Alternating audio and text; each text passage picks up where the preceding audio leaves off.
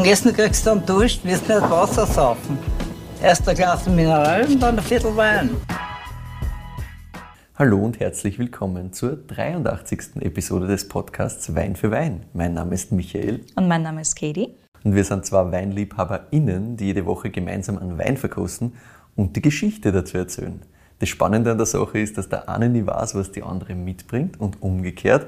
Das heißt, für einen von uns ist immer Blindverkostung und du weißt sicher noch, welchen Wein du letzte Woche blind genagelt hast. ja, ich meine, sowas vergesse ich natürlich nicht.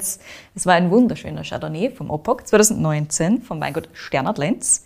Da haben wir also einen Abstecher in die Südsteiermark gemacht. Und ich habe gemerkt, dass sich der Herbert Sternert seit 2019 voll und ganz auf sein eigenes Weingut konzentriert. Also, damit es nicht fad wird, betreibt er natürlich zusätzlich noch Buschenschank und Gästezimmer. Und der Wein selber ist mir natürlich auch sehr in Erinnerung geblieben. Vor allem diese kandierte Ananas im Abgang. Die ist jetzt gefühlt noch immer da. ja, das war schon, war schon ein richtig geiles Ding. Ich muss dazu auch noch eine Anmerkung machen. Ich habe natürlich klassischerweise vergessen, dass ich erwähne, dass es eine Empfehlung war. An dieser Stelle also danke an den lieben Hubert, der mir den Wein und das Weingut ans Herz gelegt hat. Nachdem sie schon länger auf der Liste gehabt hat, hat sie das perfekt ergeben. Also danke nochmal, wir freuen uns extrem, wenn wir Empfehlungen kriegen. Ja, danke, lieber Hubert. Aber jetzt geht's weiter mit etwas Neuem im mhm. Glas. Ich habe yes. da was im Glas und das steht da wieder einige Zentimeter entfernt von mir, aber kommt mir schon ein bisschen was kommt entgegen. Schon was entgegen. Richtig. Das ist ein wunderschönes Goldgelb. Mhm. Und ja, ich habe es immer noch in der Hand, noch immer nicht die Nasen drin und da ist einiges. Ja. Also insgesamt habe ich mal eine schöne Nasen, sehr frisch, kühl einmal als erstes, aber gleichzeitig auch so eine, eine reife gelbe Frucht, die ja. da ist, richtig intensiv gerade. Also richtig, richtig steinobstig für mich. Mhm. Dann Voll. haben wir so ein bisschen, so ein bisschen was, so ein bisschen eine Finesse, so eine kräutrige Finesse drinnen. Voll. Ich finde, du bist richtig bei Pfirsich, was das Steinobst angeht. Voll. Aber und? schon sehr reif. Genau. Und fast so ein bisschen was Richtung Honigmelone auch, finde ich. Ja, und ein bisschen eine Quitte würde ich fast auch noch dazu werfen. Uh. Weil ich habe auch so ein ja. bisschen so eine, so eine Aromatik, die mich halt eher in Richtung dieses ein bisschen, es kommt immer mit diesem Kühlen, finde ich auch ein bisschen, diese Gelbfrucht mit so einer schönen ja, so, so einer steinigen Kühle, die da auch so ein bisschen mitspielt. Das kommt mir schon in die Richtung Quitte immer. Mhm, mh. Sehr schön. Und ja, dieses leicht, diese leicht äh, Honigmelone-Anklänge, also so ein bisschen so fast tropisch, weil es halt doch in der Nase so wirkt, als wäre die Frucht recht reif. Genau, reifer ich finde gar nicht exotisch jetzt in irgendeiner Form, aber, oder tropisch jetzt in irgendeiner Form, aber so ein bisschen was, was ähm, Honigmeloniges, also ein bisschen was von dieser wärmeren Fruchtrichtung ja, auf jeden Fall. Voll. Aber nichts, so wie wir beim letzten Mal gehabt haben, Ananassiges Ananas. oder irgendwas Maracuja-artiges. Auch nicht irgendwie dieses, dieses sahnige Thema oder so, das finde ich überhaupt Nein. nicht, sondern das ist schon sehr clean. Mhm. Also diese, diese Frucht ist da jetzt nicht, nicht opulent da, finde ich, sondern sie ist intensiv und schon aber reif. Genau, du spürst die Reife aber trotzdem ist das Ganze sehr kühl und, und clean. Und dann hast du halt, eh klassisch finde ich bei diesem ganzen gelbfruchtigen Thema immer so ein bisschen so ein Gewürzding dabei. Also genau.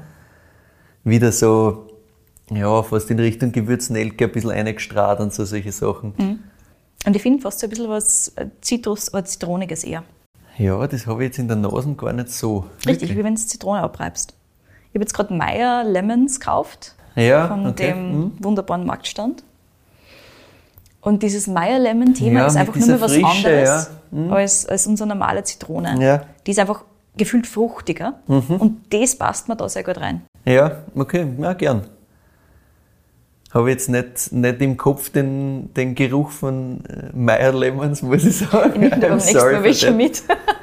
Aber ich bin bei dir, also diese, du hast halt diese Frische und du hast diese intensive Frucht und Reife auch da. Ich finde, also, diese Meierlemons haben fast, fast was Florales und das funktioniert für mich da, da in diesem ganzen Bild sehr gut drinnen. Ja, so ein bisschen, so ein bisschen floral finde ich ist das eher, ja.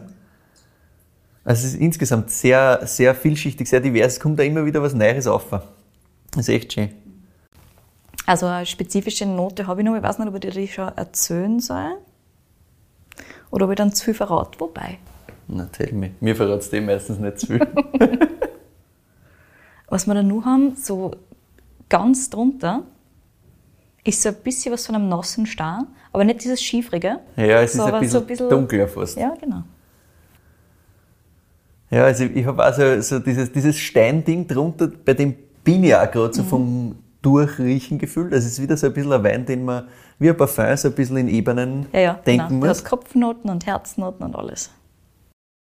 Ja, das ist ein bisschen, ein bisschen für mich im Kopf löst sich irgendwie fast was, was ähm, ja, einen, einen schärferen Stein. Es ist nicht so dieses, also nicht, nicht so, es ist mehr so die Steinwand, an die ich jetzt denke, wenn ich Ja. reinriech. Also es Passt ist gut. viel, Schärferer Stein, okay, jetzt weiß ich, was ich du weiß, was ich meine, ja. Also viel, nur das, was, es, was mein Gehirn auslöst, wenn ich das rieche, Mhm, ja. ist nicht jetzt irgendwie, weiß nicht, da, da liegen ein paar Steine am Boden, sondern das ist, das ist gefühlt irgendwie mehr die schroffe Felswand, sagen Ja. wir mal so.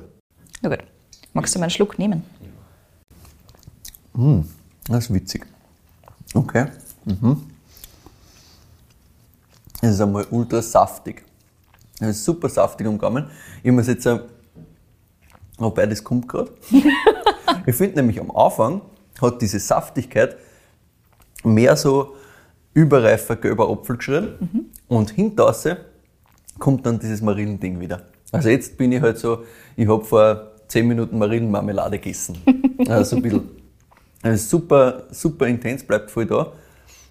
Säure ist da, nicht komplett arg, finde. Schon Schon da. prägnant, aber jetzt nicht so, dass er ihn überfordert. Also das Ganze hat auch den Körper dazu, sagen wir mal Braucht, so. genau, es braucht die auch, Säure. Ja. Braucht die Säure. Säure braucht auch den Körper, sonst haben wir halt nur die Säure. Ja, stimmt. Schön. Ähm, aber schöne Entwicklung. Dazwischen habe ich gefühlt mittendrin auch nochmal so ein, so einen Spike gehabt, ein bisschen in, in Richtung so Rauchigkeit, ein bisschen Ja, speckig. genau. Also richtig so, Ja. So animalisch speckige Sachen drinnen. Voll. Also ich finde richtig dieses Rauchige. Ja. Aber auch, also erinnert mich halt an Räucherspeck, so richtig. Ja, ja, genau. Also, das ist schon, das hat ein bisschen ein Fett. Das So Richtig es. Es hat auch am Gaumen ordentlich. ja, ja. Aber es funktioniert wunderschön, weil die Säure nur da ist. Das ist schon wirklich lustig. Du hast da dieses rauchige Thema. Du hast so ein bisschen diese, diese Zitrus-Spikes wieder Ja. rausgekommen. Dazwischen so. Und ich finde, du hast am Schluss halt wirklich diesen, das hat uns die Nase nur so ein bisschen verraten, mit diesem steinigen, so ein bisschen Ja. diesen salzigen Abschluss. Ja. Das bleibt mir relativ ich, ich, stark. ich, salzig und so diese Marüngeschichten. Aber reif. Und also Pfirsich, Entschuldigung, nicht Marille, Pfirsich, Pfirsich, genau. Reif, Pfirsich, das da hinten sich dann nochmal, nochmal die Frucht nochmal aufwärmt gefühlt. Genau. Und gleichzeitig halt so ein salziges, fast, fast scharfes Finish so ein bisschen. Ja, ja? Also genau. kommt da fast auch so eine Kräuterschärfe irgendwie so noch rein. Also, Ich finde gar nicht so kräutrig in dem Fall tatsächlich, aber Aber es ist ein bisschen scharf. Tut mir auch schwer, es zu beschreiben, aber ich, es fühlt sich so ein bisschen als- Chili-Salz. Ja, weiß nicht. Also ja, es hätte, hätte es irgendeine eine Schärfe, diese Salzigkeit nochmal, ja. Aber es ist leibend, es macht extrem äh, viel Lust auf den nächsten Schluck. Also du willst halt Mhm. das Glas sofort austrinken. Trotzdem hast du einen Schmelz. Trotzdem Also schmeckt das ist ja. wirklich Es gaumenfüllend. ist gaumenfüllend, komplett, aber es zieht sich halt auch durch. Hm. Aber hat ordentlich Länge auch, das funktioniert wunderschön. Und ich finde es halt geil, dass sich das so schön entwickelt über den Gaumen. Hm. Es tut sich was, genau. Ja, sehr, sehr leibend. Okay. Aber was ist das? Ich meine, grundsätzlich Säure da, Steinfrucht da, aromatisch in der Nase, mineralische Sachen da, kann schon Riesling sein. Und, Und?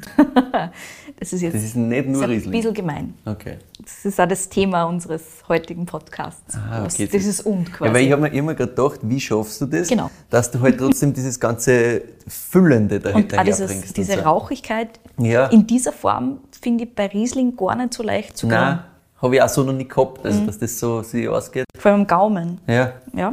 Und gleichzeitig, dass ich sofort Riesling sage, ist die Nasen auch irgendwie nicht nur Riesling. Ja, ganz genau. Gefühlt. Okay, na Aber ist, Riesling ist schon mal absolut die richtige Richtung. Ja, weil das Total. muss halt irgendwie da mal drin sein. Genau. Da kommt Okay. nicht raus, die Aromatik sagt das ja ganz einfach. Voll. Plus die Säure, gespürst, okay, passt. Das muss zumindest der Anteil sein. Genau. Das und erzählt er am besten dann ganz im Detail.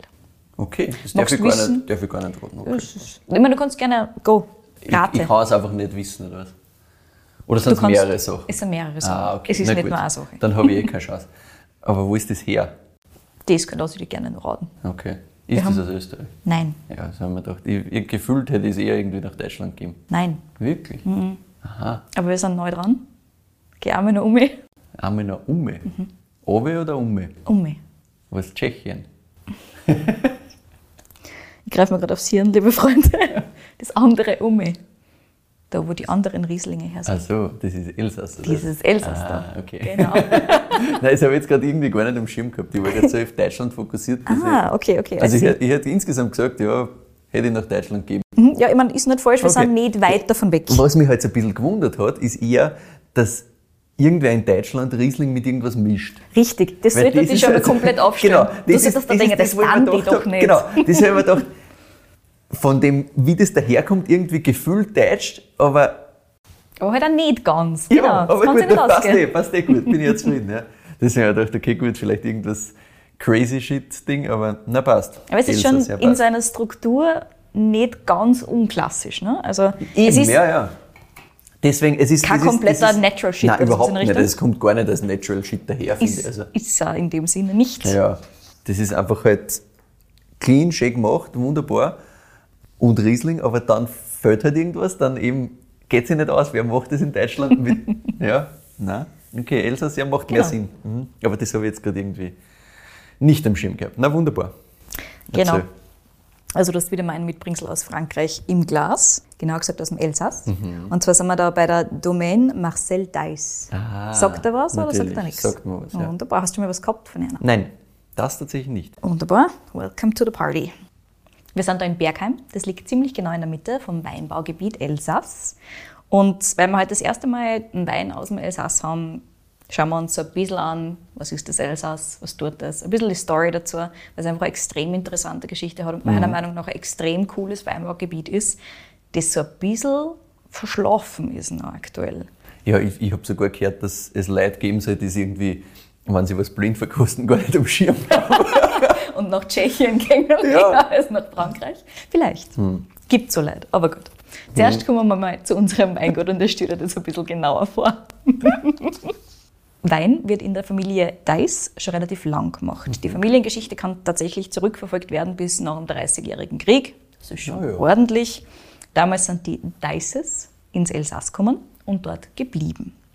Erste Aufzeichnungen zum Weinbau gibt es in der Familie schon um 1744 um und um. Also wir gehen relativ weit zurück.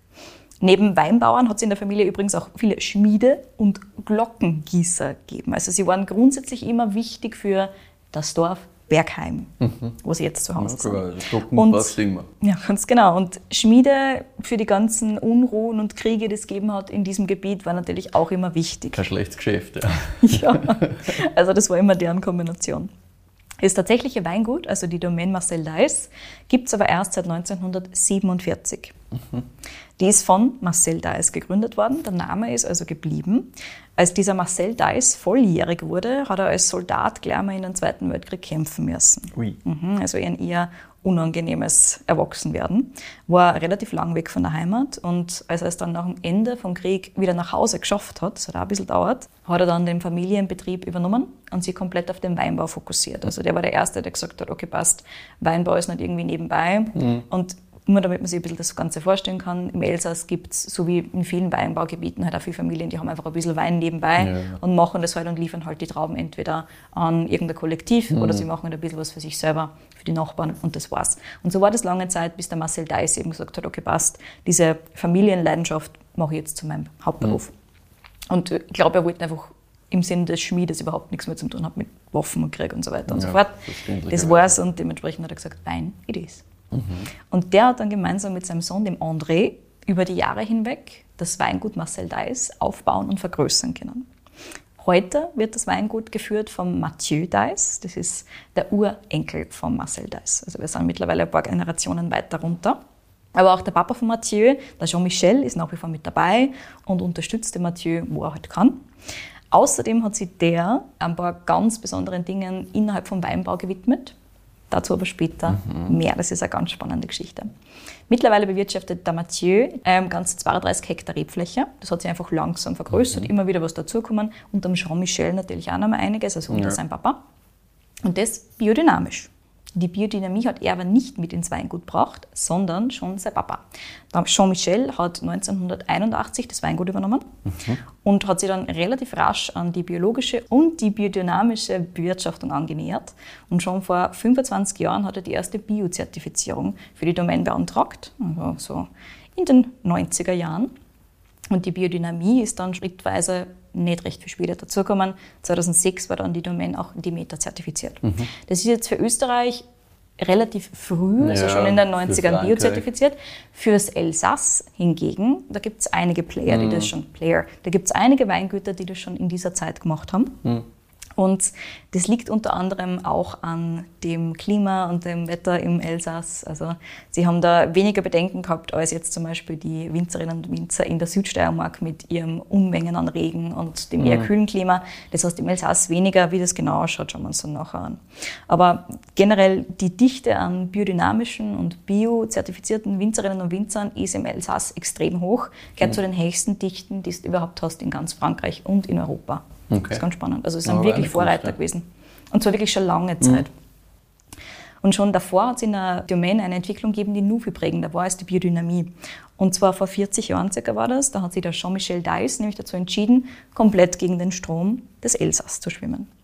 Damals war es im Elsass nämlich der absolute Trend, die Rebsorte in den Vordergrund zu stellen, mhm. konträr zu dem, was sonst in Frankreich passiert, in den wichtigsten Weinbauregionen. Mhm. Da hast du im Normalfall Village oder die jeweiligen, wie schon gesagt, Dörfer, mhm. die Lagen, alles das im Vordergrund. Du hast teilweise am Etikett nicht einmal irgendwo zu finden, ob das jetzt der genau. Chardonnay genau. ist oder Pinot Noir oder Pinot Blanc oder so in Richtung. Keine Chance, ja. Genau. Im Alsace, komplett konträr. Mhm. Da ist immer die Rebsorte ganz vorne dran und dann steht vielleicht dabei, woher das ist. Irgendwo kleiner, mhm. um. Das hat aber dem Jean-Michel überhaupt nicht taugt. Mhm. Der hat gesagt, er hat sich hingegen rückbesonnen auf den Weinbau vor der Industrialisierung. Also wir gehen da jetzt ordentlich weit zurück. Mhm. Wir gehen zurück bis vor den Ersten Weltkrieg quasi. Damals hat er gesagt, war der Wein vor allem Ausdruck des Bodens. Und er nennt es Viticulture des lieux. Und um da hinzukommen, muss man sich darauf rückbesinnen, was die Winzerinnen früher mal waren, nämlich Bauern. Ja. Also dieses klassische, du bist wirklich Weinbauer, du musst die Reben und die Natur rundum ganz genau beobachten, mhm. weil du hast nicht irgendein chemisches Zeug, das du draufwerfen kannst und dann passt es eh. Ja. Weinbauern, die Weine auf Basis dessen machen, was eben der Boden hergeben hat. Mhm. Das war so seine Beobachtung. Früher hat der Mathieu erzählt, sind Leute oft zu seinem Vater gekommen und haben gesagt, wir haben bei euch vor fünf Jahren einen ganz tollen Riesling Grand Cru verkostet. Jetzt haben die Deises aber halt drei Riesling Grand Crus, mhm. unter anderem auch, weil die Grand Cru-Struktur in Elsass nicht unbedingt gut ist. Also mhm. nicht nicht gut, aber sie ist halt nicht so detailliert. Es gibt sehr, sehr große Grand Cru-Flächen. Okay. Es ist nicht so aussagekräftig, das mhm. meine ich damit wohingegen es zum Beispiel im Burgund oder auch im Bordeaux ja. ganz andere Strukturen gibt. Aber im Elsass war das sehr drüber gestrahlt und du hast ja, halt, halt ganz viel Grand Crus gehabt, mhm. ganz genau. Also du hast große Grand Crus gehabt, ohne dass du jetzt wirklich diese Lagenidentität ordentlich ausarbeiten ja. hast können. Äh, Jean-Michel hat gesagt, es ist, als ob du in die Burgund gehst und sagst, ich habe einen super guten Pinot Noir Grand Cru gehabt von deinem Weingut.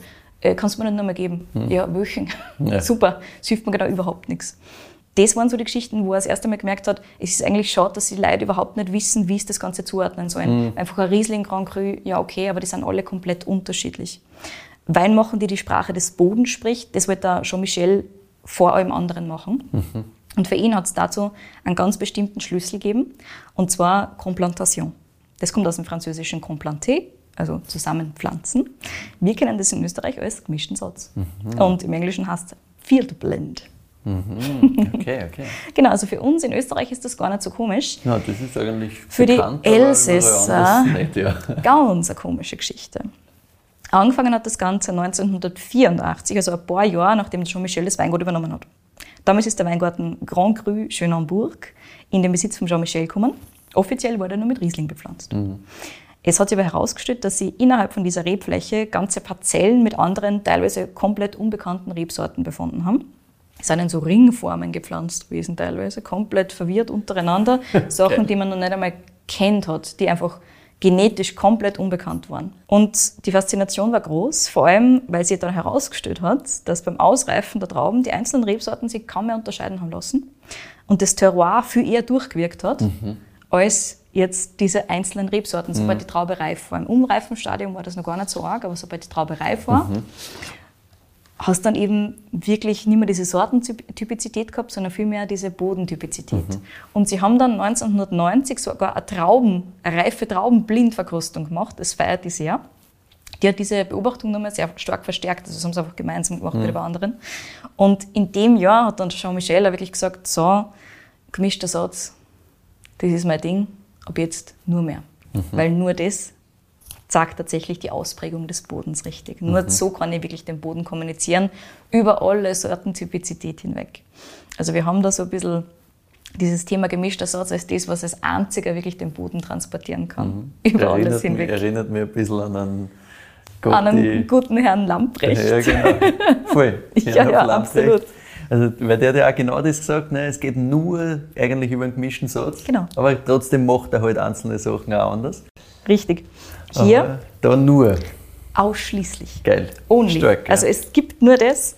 Und das Spannende ist ja, in Österreich gibt es das ja bis zu einem gewissen Grade, ne? diesen mhm. gemischten Satz, der auch ein bisschen, zumindest ein bisschen ein Standing hat und mittlerweile auch ja, wirklich als, als DRC, Qualität, ja, ganz genau, genau, als Qualität angesehen wird. Also in Wien haben wir ein DRC sogar und Komplantation hast du aber im Elsass überhaupt nicht eigentlich. Mhm. Also das, ist, das hat überhaupt keinen kein Bezug mehr für die heutigen Winzerinnen und Winzer. Früher stark, mhm. weil es halt so diese Grundform des Weinpflanzens ist. Ja, sicher. Du hast auch nicht gewusst, was das alles ist. Keine Richtig, Ahnung. genau. Halt Aber heute halt überhaupt nicht mehr. Im Elsass wird wirklich ganz sortenrein und sortentypisch mhm. ausgepflanzt und es wird ja wirklich nach wie vor die Sorte sehr in den Vordergrund gestellt. Ja. Eben aufgrund der schwierigen äh, Grand Cru-Struktur. Sie haben mhm. keine Premier Crus gehabt lange Zeit und sie haben keine Villages gehabt lange mhm. Zeit. Das heißt, sie haben nur Grand Cru gehabt oder nichts. Das heißt, du ja. hast dich voll konzentrieren müssen auf die Rebsorten, ansonsten hast du das nicht ordentlich verkaufen können. Mhm. War jetzt sehr, sehr schwierig.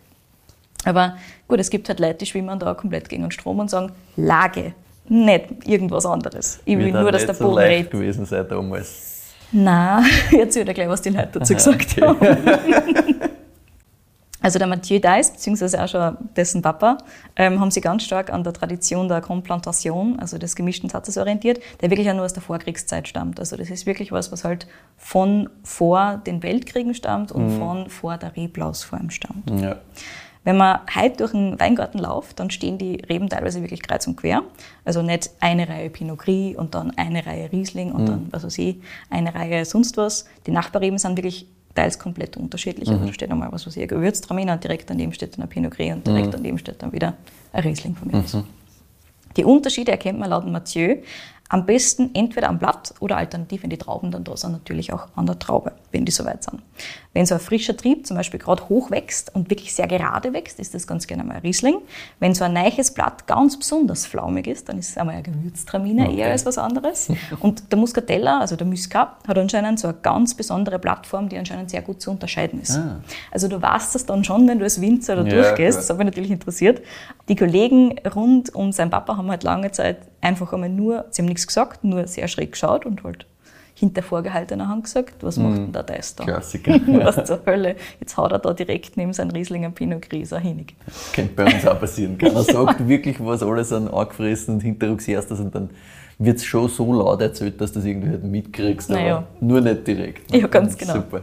Aber der Mathieu sagt da, mit der Diskussion um das Thema Klimawandel, Umweltschutz und auch Artenvielfalt ist in den letzten Jahren viel in Bewegung gekommen. Mhm. Jetzt ist es so, dass grundsätzlich ja das Elsass relativ fortschrittlich ist, was Biodynamie und mhm. Bio generell angeht. Aber Komplantation, mm -mm. Was, die haben das wirklich trotzdem scheiße gefunden, ja. obwohl es eh, weil ja. man der Grundgedanke ist ja dasselbe. Mm Aha. Es ist dir nicht ausgegangen für oh, viel. Lange, lange Zeit. Okay, ich meine, mit Sicherheit waren viele von denen, die halt wirklich dagegen waren, wahrscheinlich nicht die klassischen ja, dynamischen Winzerinnen und Winzer, aber du hast halt da trotzdem relativ viel Gegenpush gehabt davon. Lustig. Ja, ist witzig, oder? Ja. Wenn du denkst, boah, eigentlich eine voll fortschrittliche Region in diesem Hinblick und dann kommt sowas. Ja, plus, also alles, was wir jetzt so an, an biodynamischen Winzer, Winzerinnen gehabt haben, das ist eigentlich eins zu eins dieses Thema, ja, nur Boden, so nur Boden, möglich, nur Boden. Nur Boden genau. Die Rebsorte ist in Wirklichkeit nur Träger des Bodens, bla bla bla. Also eigentlich müsstest du sagen, ja passt, richtig so. Ganz genau, ah ja, macht Sinn, cool. Aber auf der anderen Seite, wenn du das Problem hast, dass du nur mit Rebsorte quasi irgendwie verkauft kriegst, genau. musst halt, ja, okay. Voll. Es hat also ein bisschen natürlich geschichtlich auch ein bisschen Tradition, weil du halt in Deutschland ganz stark dieses Sortenreine hast Mhm. und das Elsass doch relativ viel gewechselt hat Ja, zwischen sicher, das war Österreich, dauernd. das würde ich sagen zwischen Österreich, zwischen Frankreich und Deutschland, Ja. dauernd im Wechsel und du hast halt so ein bisschen diese, diese Traditionen, die hängen geblieben sind. Und da kommt halt das auch bis zu einem gewissen Mhm. Ja, Grad voll. her. Weil du hast, also das ist ja wirklich auch dieses eher Fokus auf die Rebsorte als auf irgendeine Lage oder sowas in Richtung. Das war in Deutschland halt auch lang so. Ja, sicher. Viel stärker. Aber bei uns. Aber bei uns, also in Österreich, das ist auch das, eben dieses klassische Österreich-Deutschland-System, Ja. das halt auf eine ganz andere, Rebsorte, Rebsorte, Rebsorte. genau, in eine ganz andere Kerbe schlägt als das Französische oder eben auch Spanische, wo du teilweise gar nicht weißt, was drinnen ist, wenn du das nicht weißt. Ja. Ja, es ist spannend, dass das Elsass da genau in dieser Mitte liegt und halt so ein bisschen hin und her kippelt Ja, zwischen diesen zwei macht schon Dingen. Sinn, ja. ja, ja. So, und der Mathieu hat gesagt, jetzt mittlerweile wird das Ganze erstens einmal viel offener besprochen Mhm. und die Kollegen können den Ansatz auch mittlerweile viel besser nachvollziehen. Aber er hat, gesagt, er hat gesagt, das hat am Hat Anfang Zeit einfach gedauert. ja, Ja, ganz ja. genau. Bei der Domaine Marcel Dice werden alle 13 Rebsorten verwendet, die im Elsass für die Qualitätsweinherstellung verwendet werden oder zugelassen sind, verwendet werden können. Und dann noch viele der alten Rebsorten darüber hinaus, Mhm. die der Jean-Michel im ersten gemischten Satz in Schonenburg wiederentdeckt hat. Mhm. Also am Anfang haben sie halt angefangen mit ein paar verschiedenen. Im Elsass hast du grundsätzlich sieben Rebsorten, die wirklich wichtig, wichtig sind. 13 dürfen für die Qualitätsweinherstellung in irgendeiner Form oder einer anderen verwendet werden. Manche halt auch nur für Süßwein eigentlich.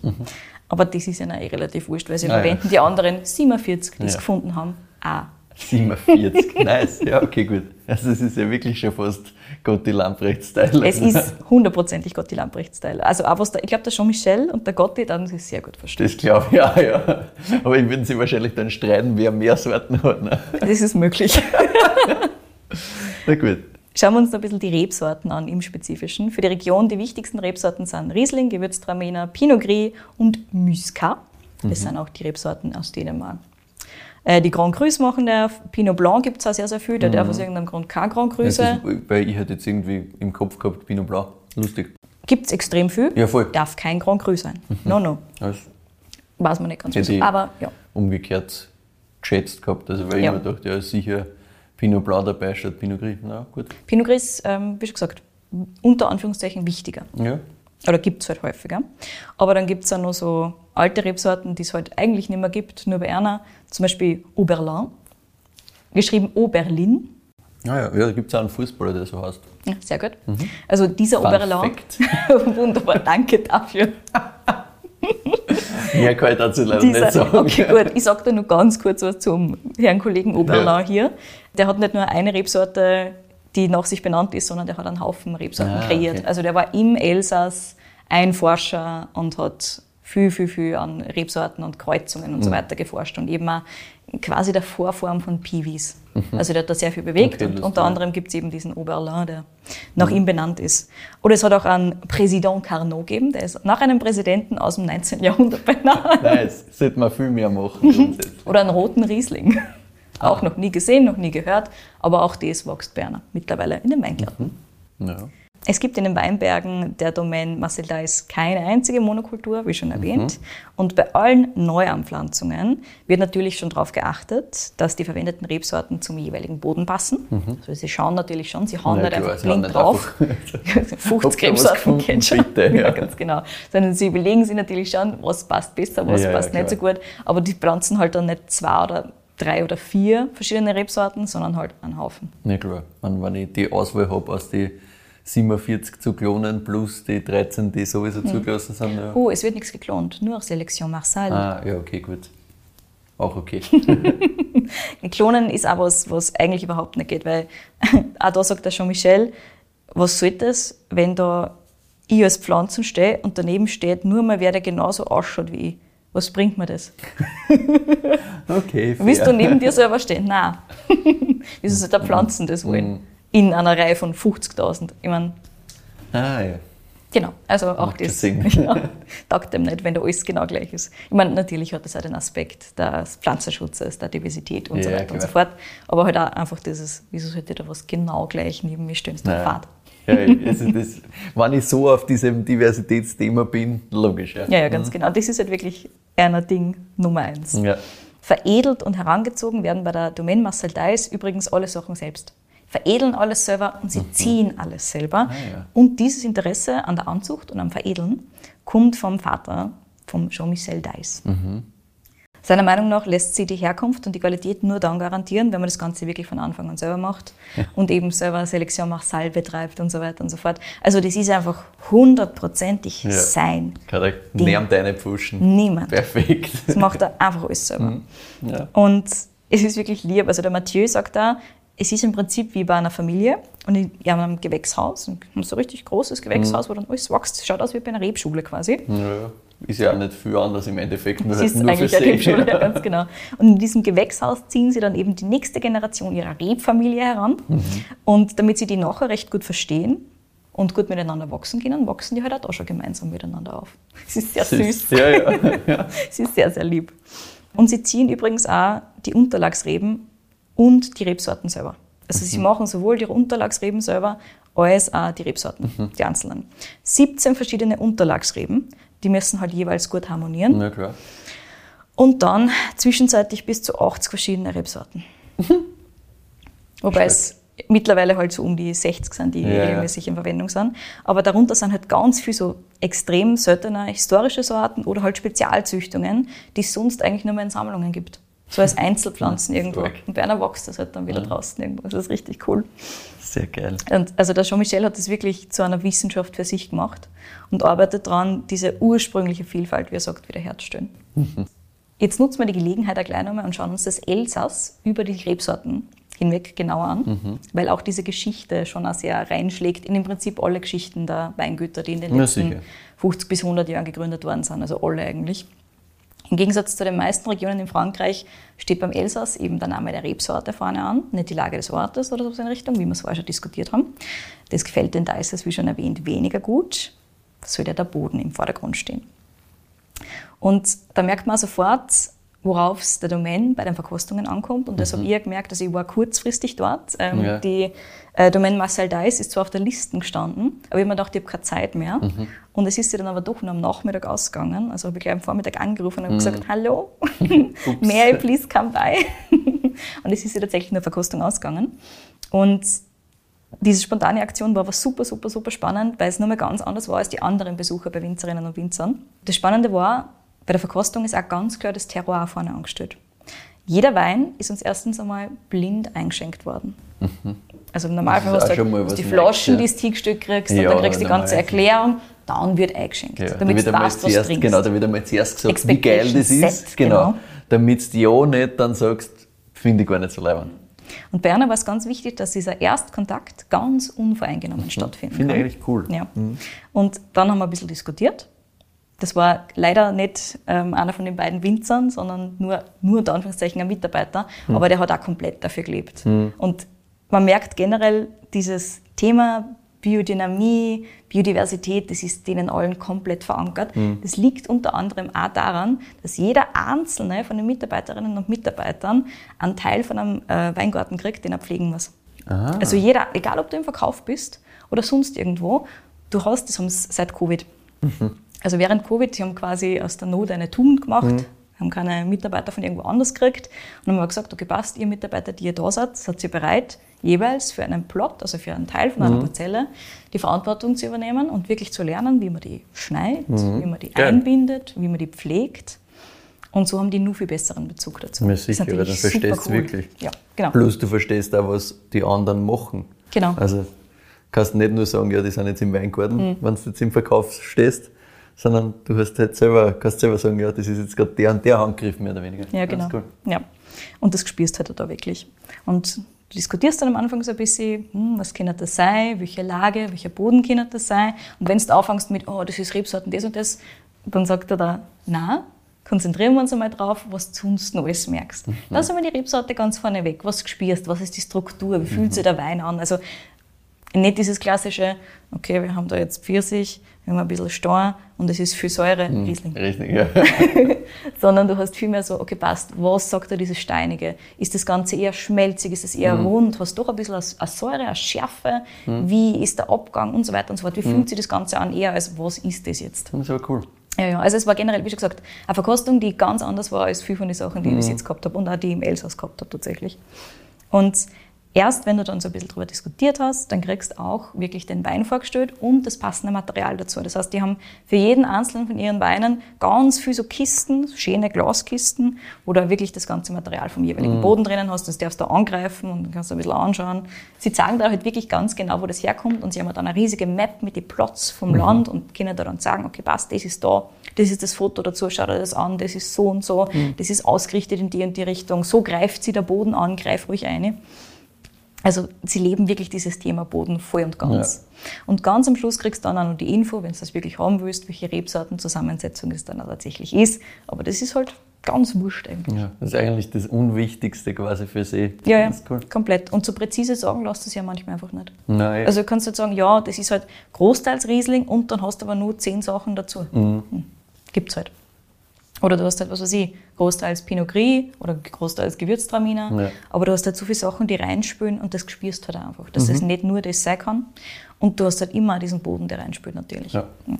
Und sie sind natürlich auch ein bisschen auf die Geschichte vom Elsass und von Bergheim an sich eingegangen. Bergheim sitzt ja wirklich ganz in der Mitte vom Elsass. Mhm. Und auch relativ in der Mitte von dieser Weinstraße erstens, die von mhm. Norden nach Süden runtergeht und ähm, geologisch auch relativ spannend. Ich sage da gleich noch, wie es geologisch ausschaut. Ganz kurz noch zur Geschichte vom Elsass. Das ist natürlich eine sehr bewegte, viel hin und her zwischen mhm. Frankreich und Deutschland. Okay. Grund dafür ist unter anderem eben diese Lage zwischen den Vogesen. Das ist so ein 1400, gut 1400 Meter hohes Mittelgebirge. Mhm und dem Rhein an der Grenze zu Deutschland. Und das liegt da wirklich mittendrin von Norden nach Süden relativ gerade ausgerichtet. Ja? Und zieht sich so 100 Kilometer. Also es ist kein riesiges Weinbaugebiet mhm. tatsächlich, so zwischen Straßburg und Mühlaus, ich hoffe, ich sage es richtig, im Süden. Mhm. Und die Lage ist auch das, was zu diesen ganz speziellen Charakter und diese ganz speziellen Bedingungen im Elsass prägen. Die Vogesen sorgen nämlich dafür, oder Vongés, ich weiß es nicht, mhm. äh, möglicherweise, verzeiht mir wieder mein, mein Lack of French hier, ähm, die Vongesen sorgen dafür, dass viele Regenwolken es überhaupt nicht bis ins Elsass schaffen. Das heißt, du hast ja, okay. Wirklich ja. an der trockensten Böden generell in ganz Frankreich. Ja. Ganz, ganz, ganz wenig Regen. Schon mehr als im Burgenland zum Beispiel. Mhm. Aber ist aber nicht schwach.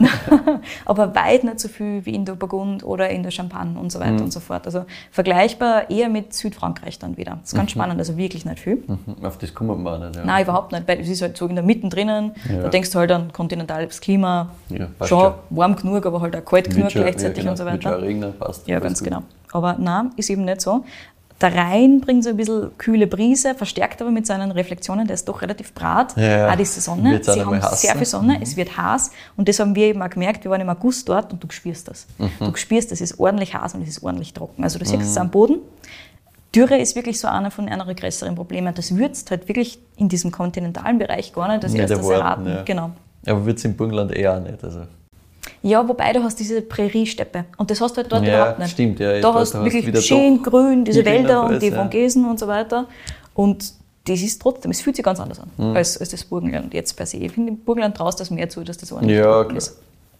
Aber ja, du spürst das halt dort auch. Und ganz spannend ist eben auch diese Geologie des Elsass. Es gibt insgesamt 13 große, grobe, unterschiedliche Bodentypen, was schon mal viel ist für ein nicht unbedingt riesiges mhm. Gebiet.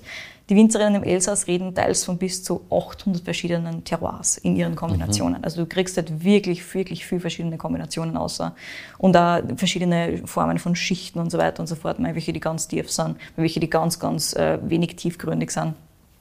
Am Fuße der Vongesen sind es eher so Schiefer, Granit, Gneis und ähm, so ein bisschen Sandstein. Es gibt so einen ganz speziellen Sandstein, aus denen bauen sie ihre Häuser. Ah, ja. Ich schmeiße ein paar Fotos vom Bergheim natürlich ein. Und da sieht man so ein bisschen dieses, dieses klassische Beige von den Sandsteinen. Und am Rhein unten ist dann klassisch eher dieses sandige, tonige und der Mergel. Also so generell diese mhm. Spülgeschichten. Ja. Und alleine schon da bewegt sich natürlich extrem viel. Und alleine schon deswegen sagt da schon Michel Deiss, es ist so wichtig, das Terroir wirklich reden zu lassen, weil es ist einfach nicht das Gleiche, ob das jetzt von da oder von dort kommt, auch wenn das nur ein paar Kilometer auseinander sind. Was soll das? Ja, ich glaube, wenn ich so eine Vielfalt an verschiedenen Böden hätte, ich da da mehr damit arbeiten. Ja, also ich kann es sehr gut nachvollziehen. Du hast halt schon einfach einen geilen Schatz, mit dem du yes. spülen kannst. Genau. Den Weinbau hat es zwischendurch übrigens einmal sehr, sehr stark dezimiert und da kommen wir mhm. jetzt auch zu dem, wie aus diesen ursprünglichen gemischten Satz im Elsass, mhm. der komplett sortenreiner Anbau gekommen ist. Und zwar zwischen dem, das hat der Mathieu so formuliert, zwischen dem Deutsch-Französischen Krieg, also diesem allerersten, ja. der Reblaus und den zwei Weltkriegen ist der insgesamt so über 30.000 Hektar große Weinbau im Elsass zwischenzeitlich einmal komplett dezimiert worden. Also da mhm. war wirklich nicht mehr viel da, weil halt alles entweder hier war, die Reblaus hat es gegessen, mhm. oder es ist halt einfach einmal eine Dürre gekommen und dann war halt einfach alles komplett hin. Mhm. Und es ist auch nie wieder auf diese 30.000 Hektar gekommen. Aktuell haben wir so um die 15.000. Okay. Das ist ganz mhm. spannend. Also ja. wir sind nie wieder so hoch gekommen.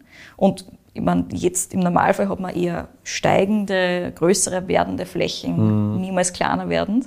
Und da ist es schon ganz spannend, dass sie das halbiert hat. Also viel mehr als halbiert ja, hat. Ja. Und dann nie wieder nie auf diese Härchen kommen. Ist, ganz genau. Voll.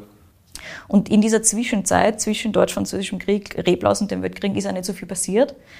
Wein auspflanztechnisch, also da ist mhm. einmal relativ viel weggegangen und danach hat man eben dann wirklich reinsortig auspflanzt. Da war diese Tradition nicht mehr so da, dieses klassische, man schmeißt einfach einmal einen Haufen Reben, die man halt hat, mhm. pflanzt die aus und lässt die mal wachsen, sondern da war dann schon nach diesem Zweiten Weltkrieg dieses doch sehr starke Industrialisierte mit mhm. den Düngern und so weiter und so fort. Du hast viel mehr auf diesen Masse versus Qualität-Ding, viel mehr auf die Masse geschaut. Und dadurch ist es einfach ganz, ganz stark in diese Richtung gegangen. Ja, du fängst neu an, du musst da mhm. was aufbauen, du brauchst Kohle, weil es genau. gibt nichts. Dann überlegst halt viel mehr, was pflanzt du an, als wie einfach damals zu sagen, ja passt, pflanzen wir halt ein bisschen an Wein an. Na, du überlegst Wurscht, wie du immer am leichtesten genau. und fertig. Was ist am einfachsten, was kann ich am meisten, am meisten rausholen? Eh verständlich. Mhm. Also wenn ich alles Voll. neu aufbauen muss, dann ja, überlege ich, wenn man auch dreimal aber irgendwas schwieriger machen soll, ist es Überall, wo was von null neu anfängt, ist halt schnell in Richtung von, man nimmt einzelne Sachen und man macht nicht alles, keine Mischkulanz von allem. Also ja. das ist eh logisch. Du fokussierst dich mal auf eins, was du halt vielleicht erst lernen musst oder halt schon ein bisschen kannst, dann sage ich, der passt, mit Riesling kenne ich mich irgendwie halbwegs aus oder ich nehme mir auch mhm. Rebsorten, die pflanze an, bei der will ich halt mich voll auskennen. Fertig. Also wie das ich sage, passt. Ja. Es ist logisch, aber es ist natürlich schade. Ja, genau. Ja, zum Glück gibt es so Leute wie Jean-Michel, der sagt, und auch mhm. Mathieu, die halt sagen, na, machen wir wieder ganz anders. Ja. Wir schauen, dass wir das wieder ja. rausholen. So, jetzt schauen wir uns einmal an, was dieser Wein da tatsächlich ist und wie das passiert ist. Ja. Dies ist der, auf Deutsch heißt der Langenberg 2019, Langenberg. Ähm, so ein richtiger, steiler, nach Süden ausgerichteter Hügel, mhm. wirklich steil, ähm, mit alten Terrassen Mittlerweile ist nicht mehr alles terrassiert, aber es waren einmal alte Terrassen. Ja. Und da hast du so einen richtig, richtig schroffen, kargen Granit. Mhm. Da kommt dieses Steinige her. Ja. Du hast keinen Schiefer, du hast nur Granit und komplett zerbröselt. Nicht nur karg, sondern so richtig Bräsalat. Mhm. Also du merkst, es sind lauter kleine Steinsteine da in ja. dieser Erde drinnen. Drunter hast du, also du hast da nicht viel Erden drauf. Ja, Drunter hast du natürlich nur viel mehr Stahl, der weniger zerbräselt ist, aber es ist halt alles du greifst ein und es ist fast wie Sand, aber mhm. du merkst halt, dass es Stein ist. Es ist mhm. ganz, ganz lustig. Und richtig roh da. Mhm. Das ist ganz witzig. Siehst natürlich dann, kriegst natürlich hingestellt ja, und darfst ja, da reingreifen klar. und so weiter und so fort. Und wir bei den restlichen Marcel Deiss Weinen haben wir dann natürlich einen gemischten Satz, eh klar. Mhm. Hauptbestandteile hier sind Riesling, Muscat, Pinot Noir und Büro. Was? ja, es ist sowohl Pinot Noir als auch Büro drinnen. Okay. Und das Ganze wird natürlich auf einmal geerntet. Es wird komplett gleich behandelt mhm. zu jeder Zeit, auch im Weingarten. Wird gemeinsam gepresst, kommt gemeinsam in ein großes Fass. Oder wie der Mathieu sagt, ein Boden, ein Fass, ein Wein. das ist wirklich eine Philosophie in einem Satz wunderbar mhm. zusammengefasst. Und danach passiert dann auch im Keller nicht recht viel mehr. Sonst wäre es halt auch kein ordentlicher Terroirwein, ja, Mathieu. Also sobald das im nichts Fass ist, kriegt er Zeit und sonst nichts. Mhm. Das war's.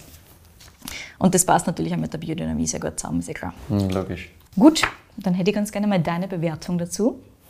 Ich finde das sehr leibend. Es ist echt ein, ein sehr, sehr schönes Ding, weil es halt einfach diese Kombination aus doch Fülle, Körper und trotzdem halt den Drive, den halt diese ganzen Riesling-Komponenten da mitbringen, mhm. schön vereint. Und deswegen zwar sehr komplex ist, aber sehr unkompliziert zu trinken ist, finde ich. Das macht einfach richtig Spaß. Das ist Absolut. ein geiles Ding. Glasl ist leer, entsprechend Trinkfluss passt. Super, na, gefällt mir sehr gut. Also ich würde dem gerne eine 9,3 geben. Wunderbar. Ich glaube, ich gehe auf ein 9,4. Mhm. Ich glaube, ich muss Stückchen gehst du tatsächlich. Sehr gern. Mhm, aber gefällt mir eben auch sehr, sehr gut. Und was gibt es am Alkohol? Das würde mich noch sehr interessieren. Naja, von dem, wie dieser Körper und alles daherkommt, gibt man ihm wahrscheinlich zu viel. Weil jetzt würde ich eher sagen, keine Ahnung, 12,5, 13. 13,5 oder? Wirklich? Er kaschiert Ah, das doch okay. ganz gut dafür, dass er kaschiert's gut, Schweiß. Okay. Nein, weil für das, dass da doch einiges an Körper ist, gehst du halt schon einmal auf, Mhm. ja, irgendwo, ja, von mir aus 13, aber 13,5 würde ich ihm wieder nicht geben. Hat er. Weil das ist doch normalerweise schon einmal so ein Schritt ins Gespürst. Ja, aber ich finde, also da ist er einfach nicht, extrem gut eingearbeitet. Dafür, dass Voll. er durchaus boxen kann Ja, ja. Ähm, mit seinem Alkohol, ist es eigentlich Nein, also das schön fällt machbar. da nicht auf. Ja, Absolut. Super. Das ist halt eben auch so ein bisschen das Klima. Also es ist einfach heiß Mhm. und das ist halt der Südhang und daher kommt das. Ja, klar. Und es wird halt eben halt- nichts, halt es wird nichts 13,5. früher geerntet. Ja. Ich meine, du hast da eh zum Teil früh reifende Sorten, plus halt den Riesling, der eher später reift. Das heißt, du hast eh so ein bisschen eine Balance drin, Mhm. Ja, ne? weil der, also der Riesling eher ein bisschen früher geerntet wird, als er normalerweise geerntet Ja, werden würde und die anderen Sachen halt ein bisschen später. Deswegen ein bisschen Balance. Aber Südhang Plus, das ist 2019, also das war durchaus auch sonnig. Mhm. also es hat schon ordentlich Power. Und 2018 ist nur mal ein bisschen wieder. Mhm. Also der hat ein bisschen viel für mich Alkohol, aber ich finde der 2019er, der ist insgesamt so schön ausgeglichen. Ja, das geht sich Funktioniert. wunderschön aus. Ja. Absolut. Bei uns in Österreich findet man das Ding beim Pub Clément im Übrigen und generell viele Marcel Deiss Weine. Ansonsten gar nicht so leicht zu finden, aber es gibt auf der Website einen Shop. Ah ja. Na gut, dann gehen wir nochmal zurück zum Thema Komplantation. Die bringt natürlich, und generell das Thema Artenvielfalt und die Biodiversität, ähm, die Komplantation bringt natürlich den Vorteil, dass man unterschiedliche Rebsorten mehr oder weniger anfällig hat für verschiedene Wetterereignisse. Also auch das hat der Mathieu auch nochmal sehr, sehr stark gebracht. Manche sind natürlich empfindlicher für Spätrostern und manche sind halt ein bisschen besser, was die Hitze angeht, aber insgesamt gleicht sich das eben aus. Und gerade der Mathieu ist halt wirklich einer, der sehr gerne im Weingarten ist und halt sehr, sehr gerne wirklich mit der Pflanzen und mit der Natur arbeitet.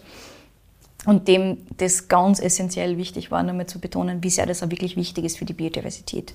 Also der Jean-Michel ist schon sehr fokussiert auf die große Vielfalt an, an Wein quasi und Rebsorten.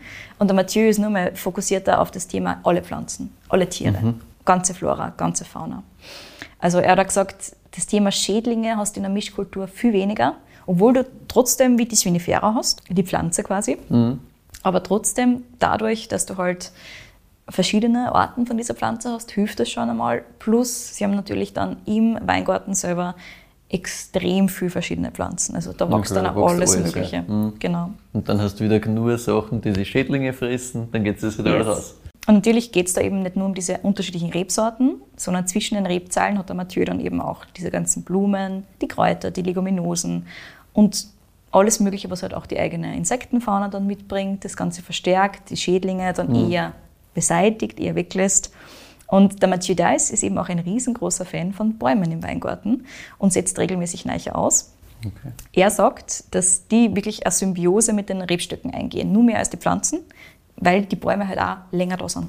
Also dass die Rebsorten, also die Reben auf der einen Seite und die Bäume auf der anderen Seite und alles, was dazwischen wächst, ist halt nicht für immer da, die aber schon. Und er hat wirklich gesagt, die gehen komplett der Symbiose ein durch diese unterirdischen Verbindungen, die die haben, also auch durch die ganzen Pilze, die das Ganze verbinden, durch das ganze Netzwerk. Er sagt, das ist im Prinzip wie in einem Wald. Eins zu eins das Gleiche.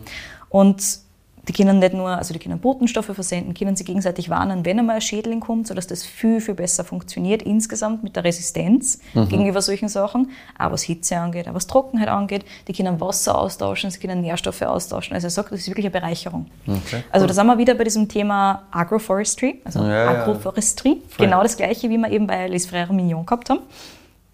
Und das ist witzig, weil sie genau das Gleiche sagen. Also es kann gut sein, dass die gemeinsam auch schon mal solche Sachen besucht haben, Ja, nicht ja, nachgefragt zwar, aber es kann gut sein, dass sie bei den gleichen Workshops waren.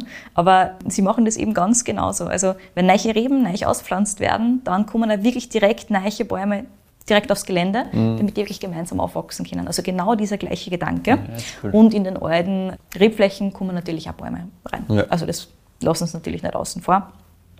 Aber gerade dieses direkte Verknüpfen und dieses symbiotische, wenn es gleich gemeinsam aufwachsen, das ist eben genau das gleiche beim Florent wie beim Mathieu. Das ist ganz witzig. Und der Mathieu sagt generell, dass Agroforestry Power nur viel zu sehr unterschätzt wird und man davon jetzt schon früh viel Gebrauch machen sollte, das ohnehin so lange dauert, bis die Bäume mehr ordentliche Größe kriegen. Ja, also die stimmt. Leute sollten eigentlich jetzt starten und nicht erst in 15, 15 Am Jahren, wenn es dann schwierig wird. 20 Jahren gewesen wahrscheinlich. Ja. Das sagt er natürlich selber auch, Mhm. aber Besser sollen jetzt als nie. Jetzt starten, genau. Ja. Und das ist halt auch ganz, ganz klar ein Thema für die Zukunft von der Domain Marcel Dice. Also Biodiversität wird natürlich weiter forciert. Auch der Bereich Agroforestry wird noch weiter erforscht und genutzt, ganz klar. Und gerade im Alsace spürt man eben diesen Klimawandel doch ordentlich. Und ich habe es ja schon erwähnt, da ist im Vergleich zu den anderen Weinregionen im gleichen Breitengrad zumindest wirklich ordentlich trocken. Und ebenso dieses kleine bisschen wärmer, als man erwarten würde, so diese 1,5 Grad wärmer, als es grundsätzlich halt weh. wäre. Und das spürst halt. Ja. Das ist eh ganz klar. Und je weiter diese Entwicklung geht, desto mehr muss man sich überlegen, wie man mit dem Ganzen arbeiten und umgehen kann, sagt der Mathieu. Und die Ergebnisse von der heutigen Arbeit von Jean-Michel und von Mathieu, was so Biodiversität und Erweiterung der Artenvielfalt und so weiter angeht, sehen dann laut Erna zwar sowieso erst die Kinder von Mathieu so richtig. Also erst die werden dann so richtig sehen, was sie da jetzt gemacht haben. Aber wie der Mathieu sagt, die Zeit der schnellen Lösungen ist vorbei. Jetzt muss man die großen Zusammenhänge, also in den großen Zusammenhängen denken. Jetzt müssen die großen Zusammenhänge gedacht werden. Wunderbar. Ja, die Geschichte von zwei Winzern, die sich komplett der Biodiversität und der Artenvielfalt und dem Erhalt von diesen beiden Dingen verschrieben haben. Und Ja, es- es- Komplantation wirklich forcieren. Wirklich leben, ja. Also es, man merkt halt wirklich, dass das als nicht nur ein Thema ist, das halt jetzt da, ja passt, das machen wir halt jetzt, weil es gut funktioniert und weil es halt für die Trauben jetzt gut ist und weil es für den Wein gut ist oder so sind. Das ist halt ein Thema, da sind sie überzeugt davon. Also das leben sie. du merkst ja, dass der ganzen Geschichte, das ist 100% Überzeugung, da gibt es kein irgendwie, ja, machen wir halt jetzt einmal und dann schauen wir weiter, sondern so ist Richtig. Punkt. Und kein, kein Umweg, sondern genauso weiter. Und ich meine, das ist eh immer so schwer vorstellbar, weil es macht halt schon viel Sinn, wenn du sagst, ja passt, ich mache das halt nicht für mich, sondern ich mache das für Die die, Kinder und die nächsten Generationen und so. Ganz genau. Also, wie schon gesagt, Mathieu sagt halt, Also, no, no more quick solutions. Ja. Ich meine, es ist halt arg, wenn du denkst, du weißt nicht einmal dann, ob das wirklich funktioniert hat. Du kannst nur Ja, ich jetzt mein, gut. hoffen, dass du das Richtige machst. Komplantation funktioniert ja schon seit 25 Natürlich, klar. Ja, fast 25 Jahren zumindest. Also das zumindest, Voll. da spüren sie jetzt schon, dass das gut funktioniert. Aber das, was halt jetzt der Mathieu macht mit Bäumen und Agroforestry und so weiter, das sehen sie halt jetzt ein paar Jahre lang zwar, aber wie schon gesagt, Voll. Das langfristige in weiterer Entwicklung. Vertrauen auch drin. Ja. Genau. Da, deswegen meine ich, du musst halt mit vollem Vertrauen da reingehen. Du kannst nicht Kannst mit, nicht aus. ich mache da jetzt was, damit es funktioniert Ja. und wenn nicht, mache ich was anderes. Sondern du kannst nur sagen, ja passt, meiner Überzeugung nach ist das das Beste, was ich machen kann. Ich mache es jetzt, wird passen. Aber das ist bei den Zweiner komplett da. Ja, komplett ja, das Vertrauen in das, was sie dann. Ich, Kannst du nicht einmal irgendwie ich anfangen. glaube, ich glaub, du musst generell bei so Sachen, die so Generationen überspannend sind, da musst Ja. du wirklich mit vollster Überzeugung. Ich meine, Offenheit schaut sicher nicht, aber das haben die zwar eher genug, weil sie überlegen sich schon immer ganz Sicher. genau, was können sie nur tun, was kann man nur extra machen on top und so weiter und so fort. Wie schon gesagt, sie, sie überlegen sich ja, wie können wir das den Mitarbeitern besser vermitteln und so Mhm. weiter. So diese kleinen Geschichten, das hat mir einfach extrem gut gefallen. Richtig, richtig Mhm. cool. Aber bei ihren gibt es nicht. Bei ihren also das, das denke ich mir so. Das finde ich so faszinierend, weil Fokus das ist schon cool. Weil denkst du, wenn dir irgendwas da von der Seite trifft, denkst du, ah, shit, mache ich das eigentlich richtig? Ja, ganz genau. Oder wenn zehn Das Leute sagen, da das ist Ja, komisch, genau. also was soll denn das? Da musst du sagen, das ist mir scheißegal. Und ich bin durch. mir sicher, das Absolut. ist richtig, weiter. Voll. Und Cool. die ist halt in einer Region, wie schon gesagt, die halt einerseits sehr aufgeschlossen ist, was Bio und Biodynamie angeht, aber andererseits halt trotzdem gefühlt ein bisschen eingeschlafen ist in, in manchen Ja. Hinsichten. Also Ja. ich bin ein riesig großer Fan vom Elsass generell. Ich finde das super, super cool, vorher spannende Region mit wirklich schönen Weinen Mhm. und gefühlt sehr verkannt. Also sehr ignoriert eigentlich. Ja, ja, also einfach nicht, nicht Nein, präsent überhaupt nicht präsent. in vielen Fällen. Also Und das sollte viel mehr sein, meiner Mhm. Meinung nach. Das ist richtig, richtig cool und auch schön. Schön zum Hinfahren auch. ich freue mich auf die Verzieh. Fotos. Ich freue mich auf die Fotos. Yes. Herzlichen Dank für diese schöne Folge. Gerne. Wir freuen uns natürlich immer sehr über Feedback und Weinvorschläge von euch. Schickt uns die gerne an kedi.weinfürwein.at oder an michael.weinfürwein.at.